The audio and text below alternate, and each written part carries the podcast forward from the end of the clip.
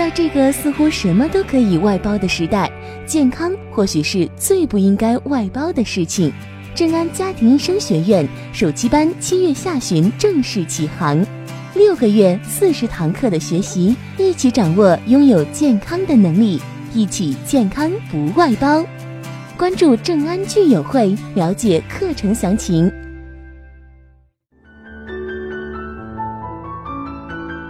大家好，我是林杰医生，很开心又要和大家见面了。今天和大家聊的是有关中医经络方面的一些理念。我首先要声明一下哈，在中医针灸科所挂的那个穴位挂图上所标示的经络，那个一定不是经络本身，那只是穴位的连线。退一步说，充其量它只是一个不完整的经络示意图。那么我们说的经络是什么呢？经络在中医学里面是一个特有的概念。它是经脉和络脉的统称。经脉和络脉的区别是什么呢？就像大路和小路。我们的古人哈都认为，我们人呢是活在天地之间，所以每个人他都是个小宇宙。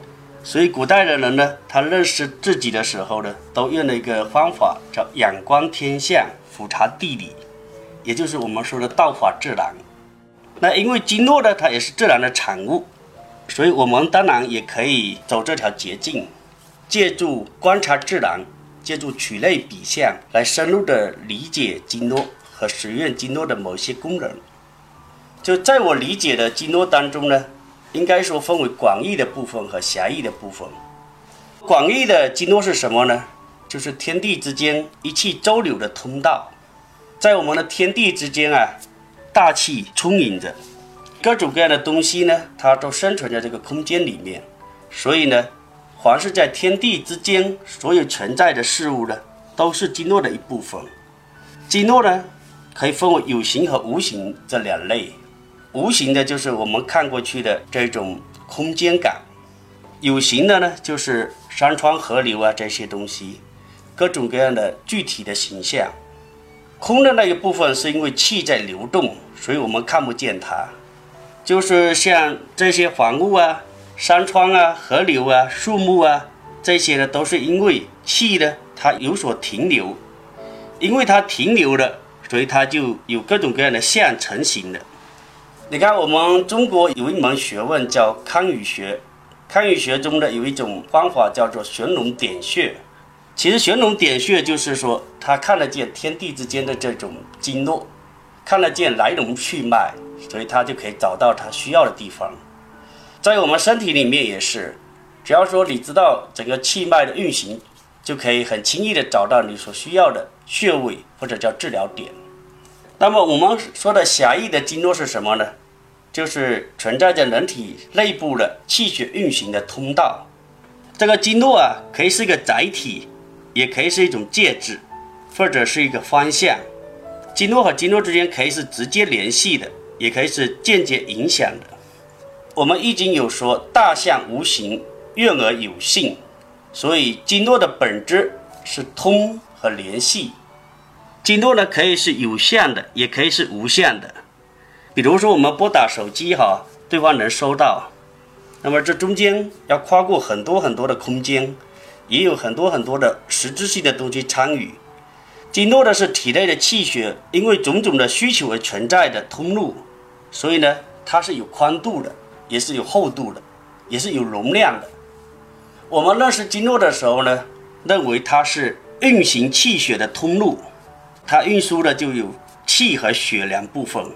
我们认识经络的时候，就把它分为气脉和血脉两部分。当然，经络它囊括了皮部啊、十二正经啊、奇经八脉，还有经筋、经别、络脉和栓脉。更包括了这些的组织之间的空间和孔隙。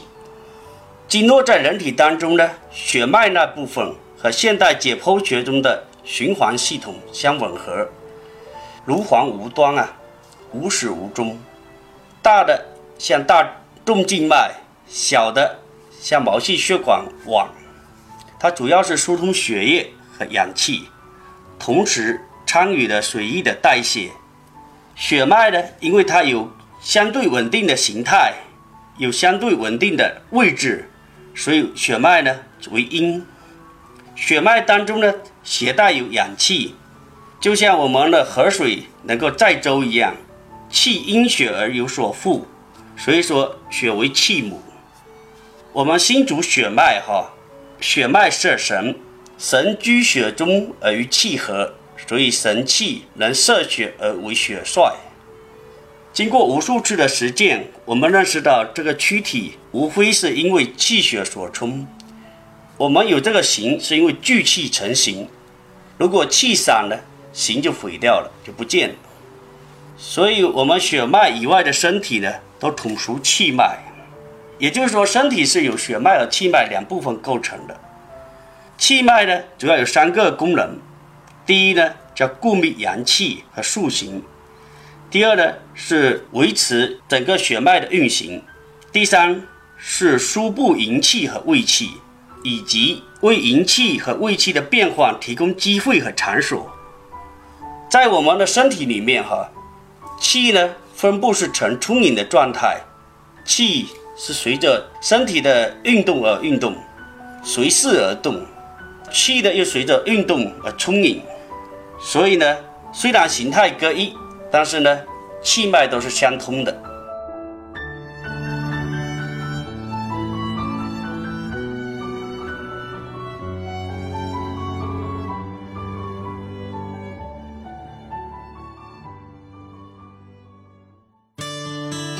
不扭曲，不变形。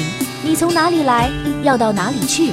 除了保安会问你，你也应该问自己。休息一下，马上回来。一二三四五六七，我们就要在一起，赶紧去点个赞吧。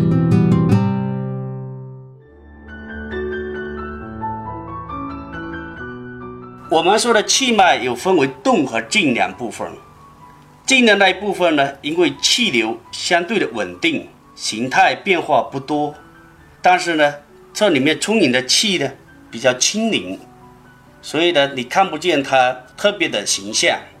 这里面的气是柔软和舒展的状态，气脉有一部分是动的，动的虽然有形，但随着气流的开合，外形呢也变化不一。这一部分的气就是质感。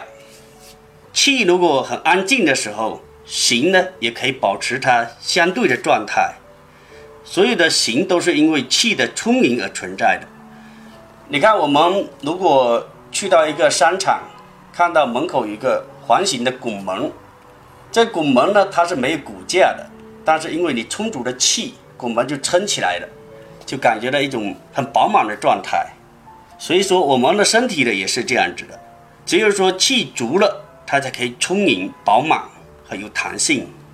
我们气脉当中有相对安静的部分，就是我们眼睛能看到这个部分，包括外形能看到的那个身体，也包括了。解剖能看到的那一部分，比如说我们概念形成的五脏六腑啊，还有它的附属物啊，当然还有骨骼啊、肌肉啊、韧带啊、筋膜啊、神经啊，包括细胞以及细胞间液这些东西，就是因为这些结构之间它是相对稳定的状态，所以呢，这个气的容易聚在这里。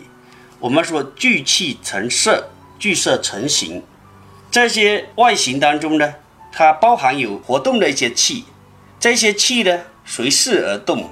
我们呢前倾后仰、屈伸之际呢，它所有的身体的形状也随着气的变化而变化。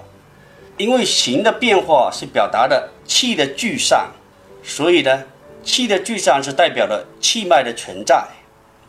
所以我们说了这么多呢，无非就是说，身体是由气脉和血脉构成的。血脉是和循环系统相吻合，气脉呢，它分为动和静两部分。动的部分呢，是指它连接两个东西的空间；静的部分是指可以随行而动，但又相对稳定的部分。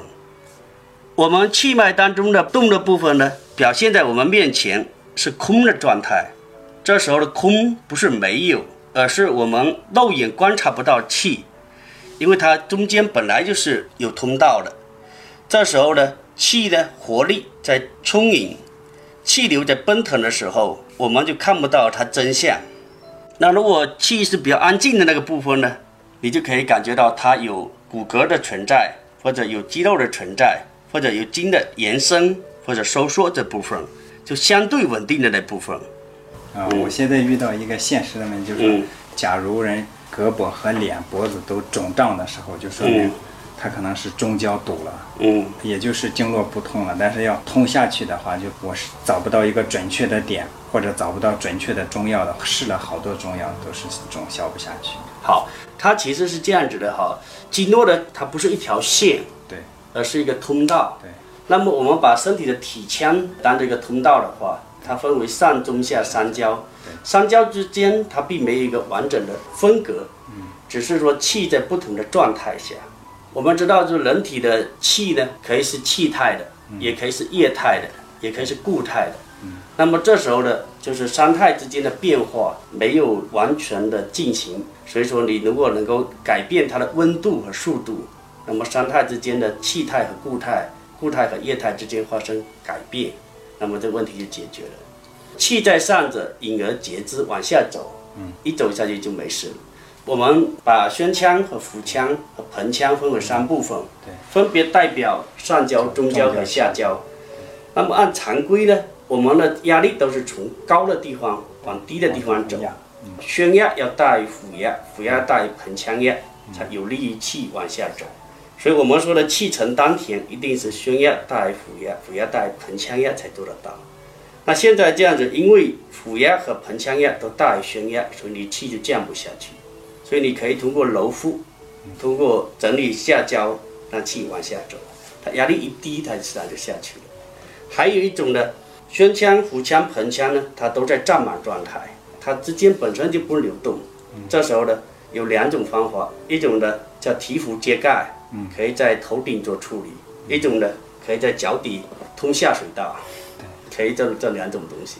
刚才说的这三种方法，最见效的就是你说的气壶灌顶或者是脚底。然后现在就说遇到好多这个，比如说心衰呀，或者是心脏积水呀、胸腔积水的这种人，他到最后就是全身水肿的时候，中医上理解就是他的气不足了，不能把他喝下去的水气化掉，所以他才是会停在身体。不断的积累，就是我们一定要用温热的药，把它那个水气化，它可能就肿能消下去。但我们现在碰到问题，说是用到好多温热的药，不知道是我们的量不够大呢，还是我们的准确度不够准，就是始终消不下来。嗯嗯，它是这样子，就是我们身体哈要去运转的时候，它只需要有动力就行。那么这个动力呢？其实和你身体本身的状态有很大的关系。比如说 QQ 这个车子呢，它配的是 QQ 的动力，那劳斯莱斯配的是劳斯莱斯的动力。你一定要根据他当下的状况去调节这个量，并没有一个固定的量给他。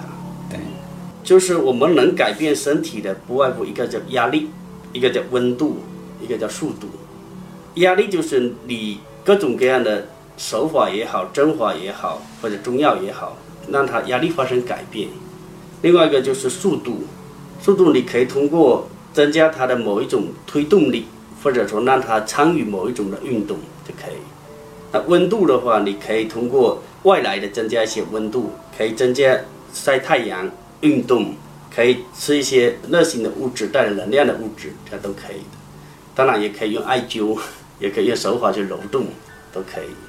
就是我们平常治病的时候，往往会拘泥我只用药，或者我只用手法，或者只用针法。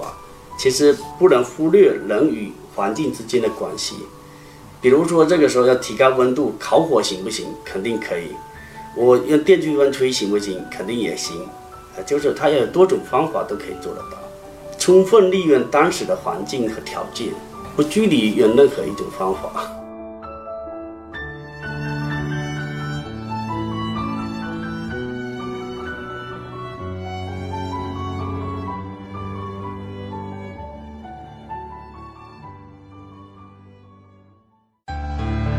拉筋，放松身心，稍微休息一下。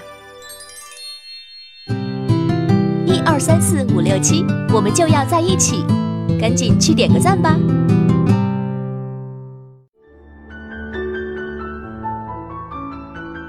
其实呢，我们聊了这么多里面哈，有一个缺陷就是没聊到神这一块。我有说了一下，就是心主血脉，血脉生神，神与血气合叫神气，神气为血帅，刚才有提到这一点。但是怎么样把神融入身体的是非常关键的一点，所以我们治疗的时候往往就会忽略这一点，因为我们每天都在做事，都在思考，神都是漂浮在外的，所以说我们要把他的神回来的时候，一定用某种方法让他知道这个时候他是处于什么状态的，或者让他痛一下，或者让他痒一下，或者直接告诉他，就让他神先回来，然后再治东西的就好很多。比如你看我们开车哈，如果一边开车一边想问题，前面有沟你不知道刹车，有那个也不知道拐弯，他说你吓一跳的时候，哦，神就回来了，他就知道拐弯和刹车了。所以让神回来是调节经络最好的方法，比你外来的很多方法都有用，自己有调节的功能。嗯，所以医生该拍桌子要拍桌子，该微笑要微笑。我们看到。好多书上就说是神要调回来，主要去调心，嗯，是调我们的心的经络呢，还是直接的，就是我们心神的那些穴位上去刺激它，让它能守神？啊，它其实是这样子的哈，就是调心经上的穴位，或者直接调那个穴位，都是一种方法。嗯，但最主要的就是你要知道，就是神其实是阴阳两气变化的结果。它是心的，如果心为体的话，它叫运，神是运，是它心的作用。所以说，你无论用什么方法，能够让他的心念在一瞬间聚焦在一个点上，就叫调神。就你从一个状态变为另外一个状态，就叫调神。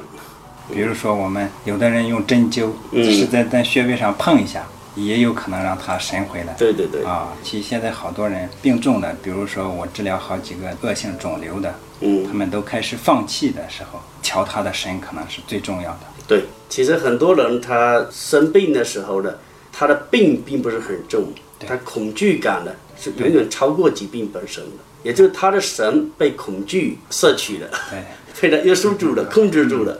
这时候你要把他从恐惧里面释放出来，他神就回来了。他不害怕的神就到了。嗯，我们中医说恐则气下，当他是恐惧状态的时候，气一直是往下走，是没有抵抗力的。嗯，你把他恐惧释放完以后，他气就走上来了。